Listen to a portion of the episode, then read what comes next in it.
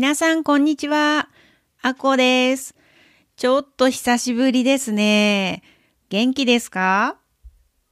今日のポッドキャストは、ビジネス日本語についてです。皆さん、ビジネス日本語って聞くと、どんなイメージがありますか？私は、ビジネス日本語って聞くと、敬語とか、あと、ビジネスでよく使う表現。例えば、お世話になっておりますとか、そういう日本語っていうイメージです。日本語では、敬語の使い方が複雑だし、ビジネスにもいろいろなマナーがありますよね。私たちの学校、日本語ピクニックでも4月からビジネス日本語のクラスを始めました。このクラスを始める前、コースデザインをするときに、他の先生と一緒にたくさん話し合いました。仕事で日本語を使うなら、やっぱり敬語は大事ですよね。敬語の習慣についていろいろな意見があるけど、とにかく敬語はよく使われているから、まず使えるようになる必要があると思います。すごく丁寧な完璧な敬語が使えなくてもいいと思いますが、逆に失礼な言い方はしないように気をつけたいですよね。そういう意味で、クラスで敬語を勉強するのは、とても意味があると思っています。ただ、敬語の表現を覚えたり、ルールを覚えるだけだったら、一人でもできるけど、実際に使ってみてフィードバックをもらうことが大事だと思うんです。私たちのクラスでは実際に敬語に気をつけてメールを書いてみる練習をしたりしています。でも、敬語だけだったらビジネス日本語じゃなくて敬語クラスになってしまいますね。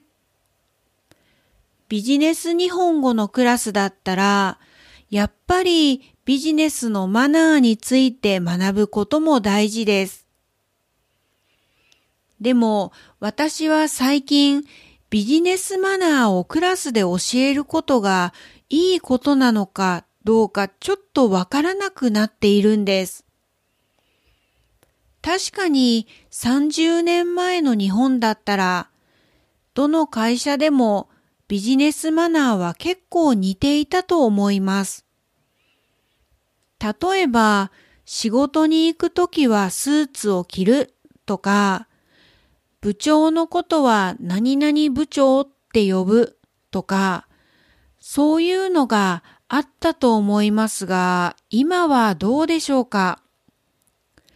?T シャツで会社に行く人も増えたし、部長じゃなくて何々さんって呼ぶ会社も多いと思います。今は本当に会社によって文化や常識が大きく違うと思うんです。外資系というのは海外から来た会社のことで、例えばアップルとかグーグルも日本にオフィスがありますが、もともと海外の会社ですよね。そういう会社を外資系って言います。最近外資系の会社も多くなったし、日本の会社でも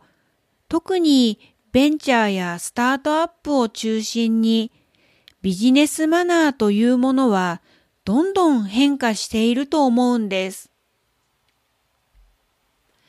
でももちろん今でもスーツを着なきゃいけない会社もあるし、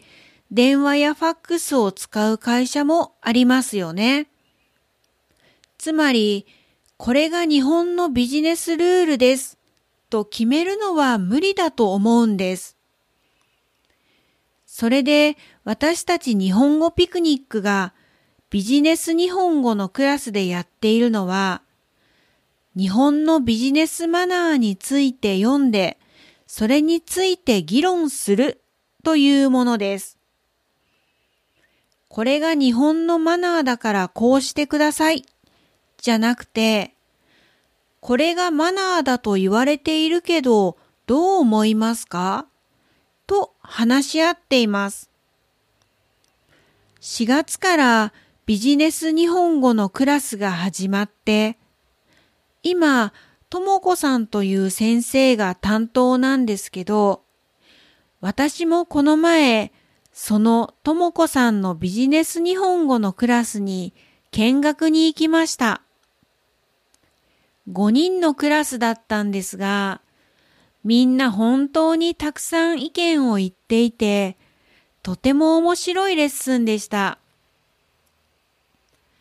私は前までビジネス日本語というと正直ちょっと面白くないクラスっていうイメージがありましたが、